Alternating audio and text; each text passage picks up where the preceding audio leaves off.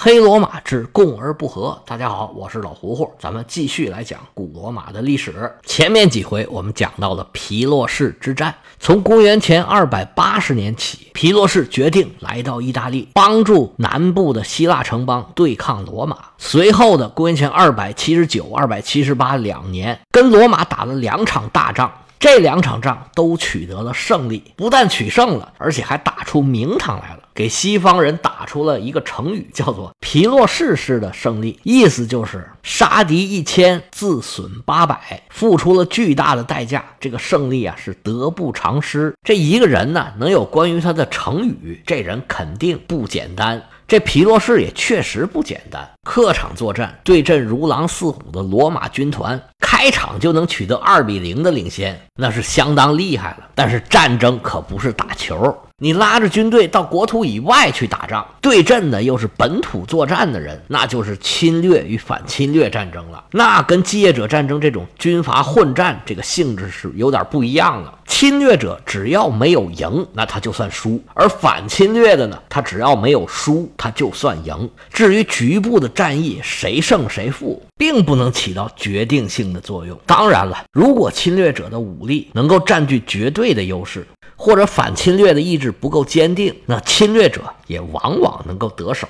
这个战争的侵略与反侵略、正义与非正义，仅仅是这战争的一个方面，并不会因为一方是正义的、反侵略的，他就当然会取得胜利。否则，历史上也不会有那么多大帝国了。不过，在实力差距没有那么大的时候，往往反抗的意志就会起到决定性的作用。而这个事儿呢，正是罗马人的强项，是希腊人的短板。皮洛士在意大利打了两年的仗，虽然都取得了胜利，但是一时啊，他还看不到获胜的希望。尤其是在第二仗里面，皮洛士身受重伤，那整支军队缺了他这个总指挥，就毫无作为，提前进入了冬歇期。皮洛士眼见着获胜很难，就萌。生了退意。这个时候，正好西西里岛上的叙拉古遭到迦太基人的攻击，一时间是岌岌可危。而迦太基前任的建主正是皮洛士的岳父，皮洛士现在十六岁的儿子，则是那位阿加托克勒斯的外孙。他们俩呀，在血统上来说是叙拉古顺位最高的继承人。而皮洛士手下又有这么多的军队，叙拉古向他求助也是顺理成章。在这种情况下呀。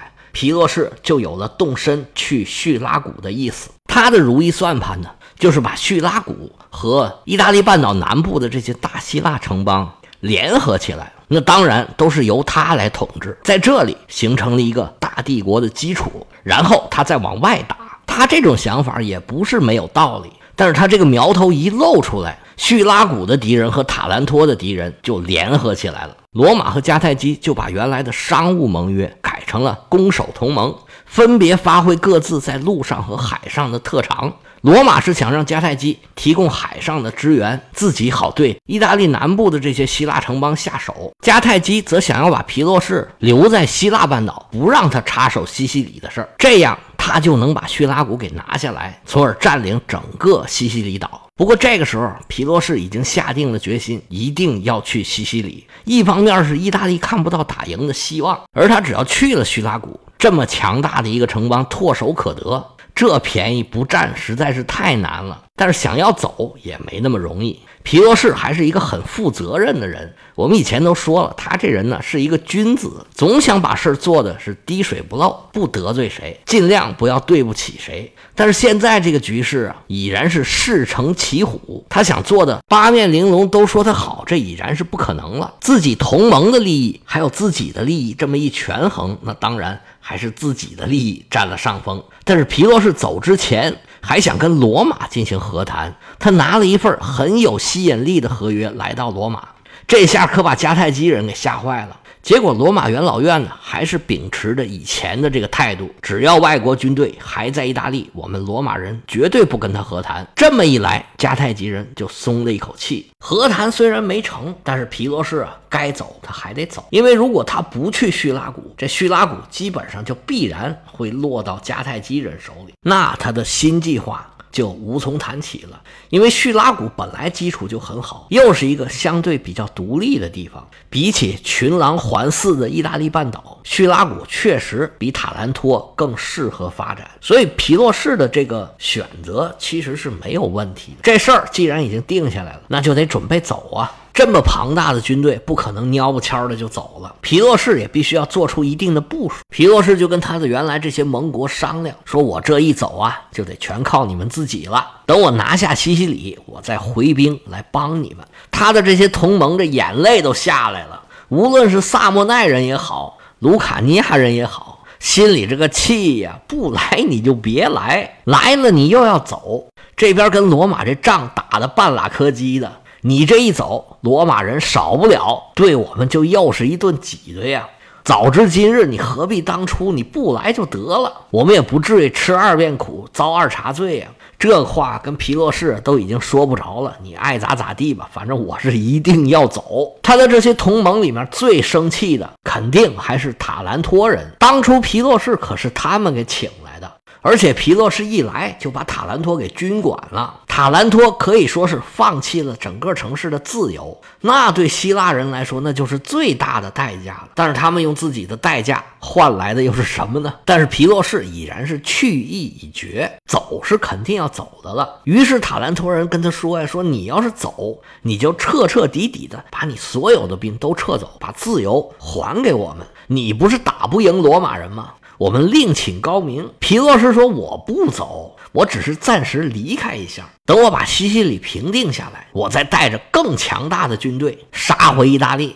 到时候别说什么骡子、什么马，就是大象，我也打他一溜跟头。”塔兰托人心说：“你就吹吧。”虽然塔兰托人心里不高兴，但是呢，现在城里边全住着兵，刀把子握在皮洛士手里边，他们是一点办法也没有。在公元前二百七十八年，也就是皮洛士在意大利半岛打了两年仗之后，皮洛士养好伤，准备好战时的补给，带领自己的大队人马扬帆远航，去了西西里岛了。提前来到塔兰托给皮洛士打前站的那位米洛，这回又被皮洛士留在了塔兰托。皮洛士还给了自己的儿子亚历山大一支人马，让他镇守另外一个希腊城邦，也是一个战略要冲，叫做罗克里。以前罗马人曾经派兵在这驻守过，不过皮洛士一来，罗克里人就献城投降，把罗马兵交给了皮洛士。皮洛士在西西里岛的作为如何，我们稍后再说。他这一走。啊，可把意大利就留给罗马了。罗马人在低地和平地基本上就可以为所欲为。反罗马的势力，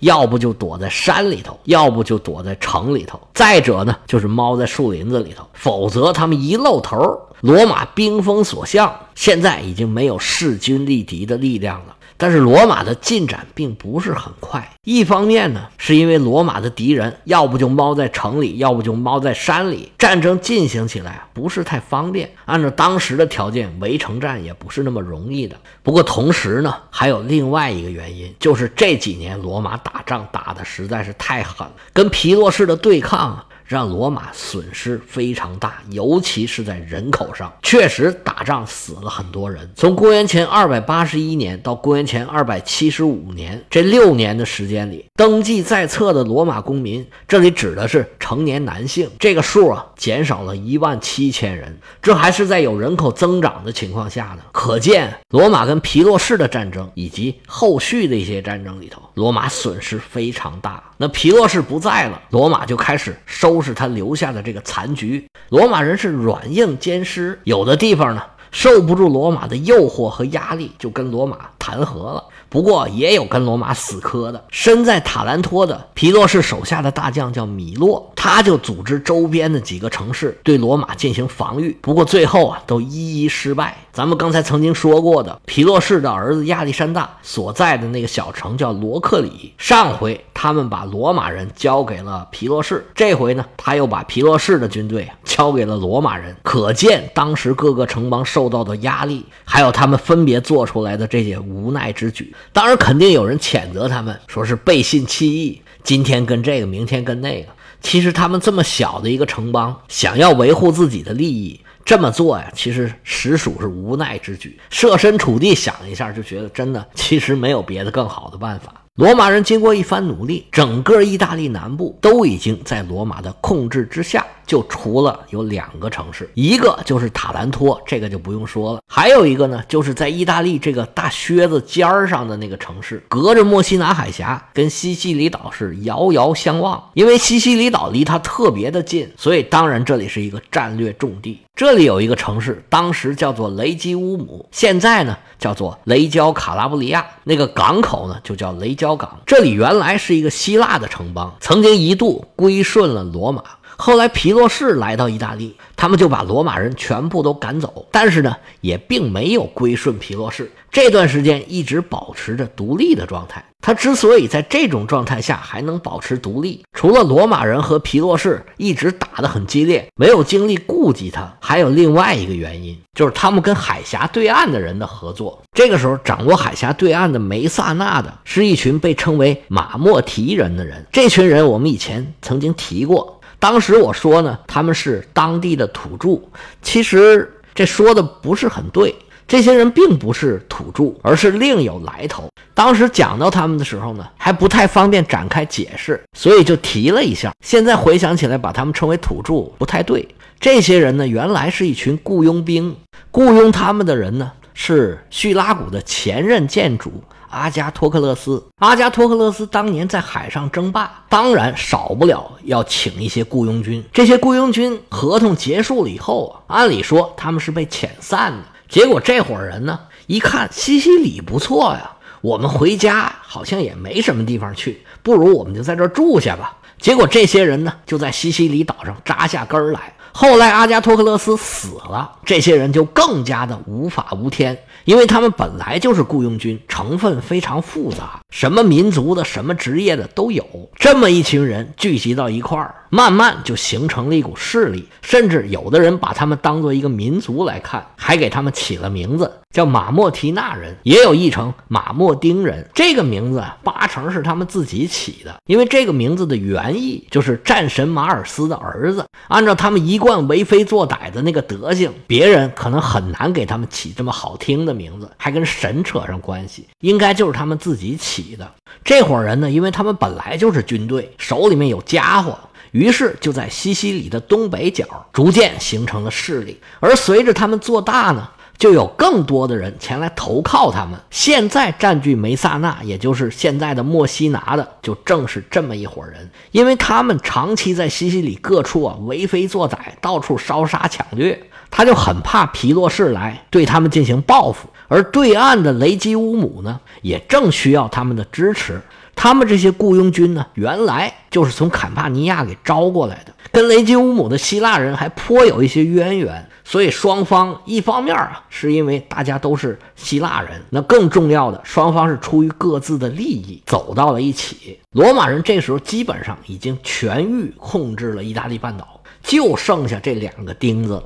但是按照当时的能力啊，罗马人还真的就对他们束手无策，真的是攻不下来。因为希腊呀，从腓力二世开始。一直到围城者德米特里乌斯，他们对于攻城与反攻城做了很多研究，在机械方面、战术方面比罗马要领先很多。毕竟是有上百年的积累了，而且呢又经过了反复的实践。因为那个时候基业者战争啊，打了很多这种围城战，罗马人跟他们比起来，这个时候啊还是小学生。罗马人就是硬攻，其实是很难占到便宜。而且更重要的一点是，这些城市都是港口城市。咱们以前讲过，这港口城市啊，你在陆地上围攻他们是没有用的，它可以在海上进行补给。而罗马呢，恰恰就是没有制海权，所以对于这两个肘腋之患呢，罗马人虽然觉得很别扭，但是其实是一点办法都没有。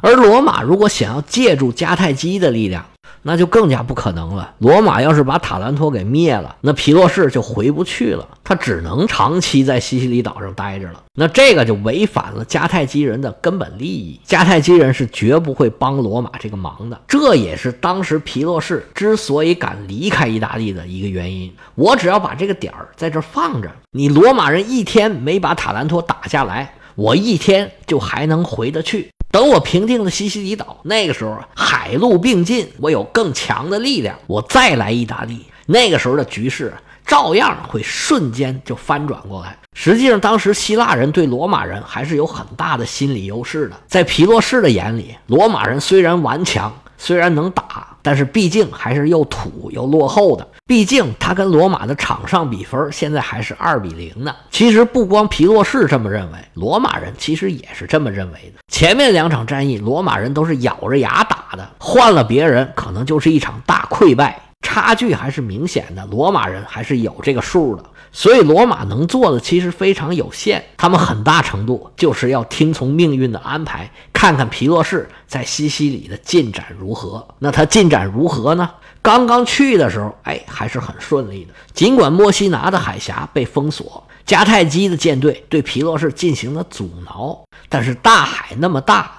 皮洛士想去叙拉古，这个是很难拦得住的。你在路上堵着我，我就稍稍绕一绕。海峡不是封锁了吗？那我就不走海峡。皮洛士经过小小波折，还算是比较顺利的来到了叙拉古。皮洛士一到叙拉古，嚯，全城的人都出来了，夹道欢迎啊！啊，这是我们的救星来了。皮洛士也够意思，不顾旅途劳顿，马上就跟他们的元老院开会。元老院已经做好决定了。既然请您来，那就请您继承王位吧。我们都商量好了，您儿子是我们前任国王的外孙子，从哪个方面上来讲，他来当这个国王已经是顺理成章，而且他已经十六了，已经长大了，这个时候当国王正合适。皮洛士也不推辞，就把自己的儿子接来。哎，这时候亚历山大就当上了叙拉古的国王。按照希腊人的讲法，那就是建主。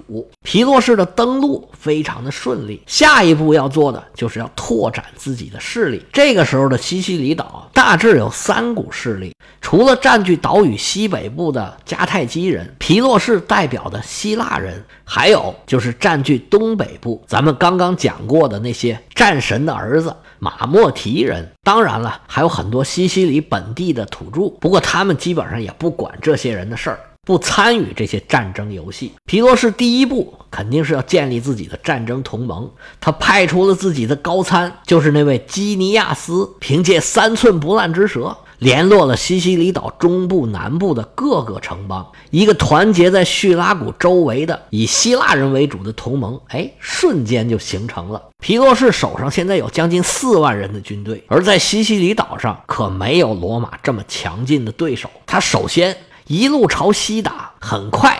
就推进到了迦太基人的地盘，在伊俄克斯遇到了强硬的抵抗。伊俄克斯呢是希腊语的翻译，现在这个地方地图上一般标的叫做埃里切，现在就是一个人口很少的一个小小的一个镇子，旁边有一个比较主要的城市叫特拉帕尼，位于西西里岛的西北角。当时这个伊俄克斯是迦太基人的一个主要城市，迦太基人是一路败退，退到这个城里。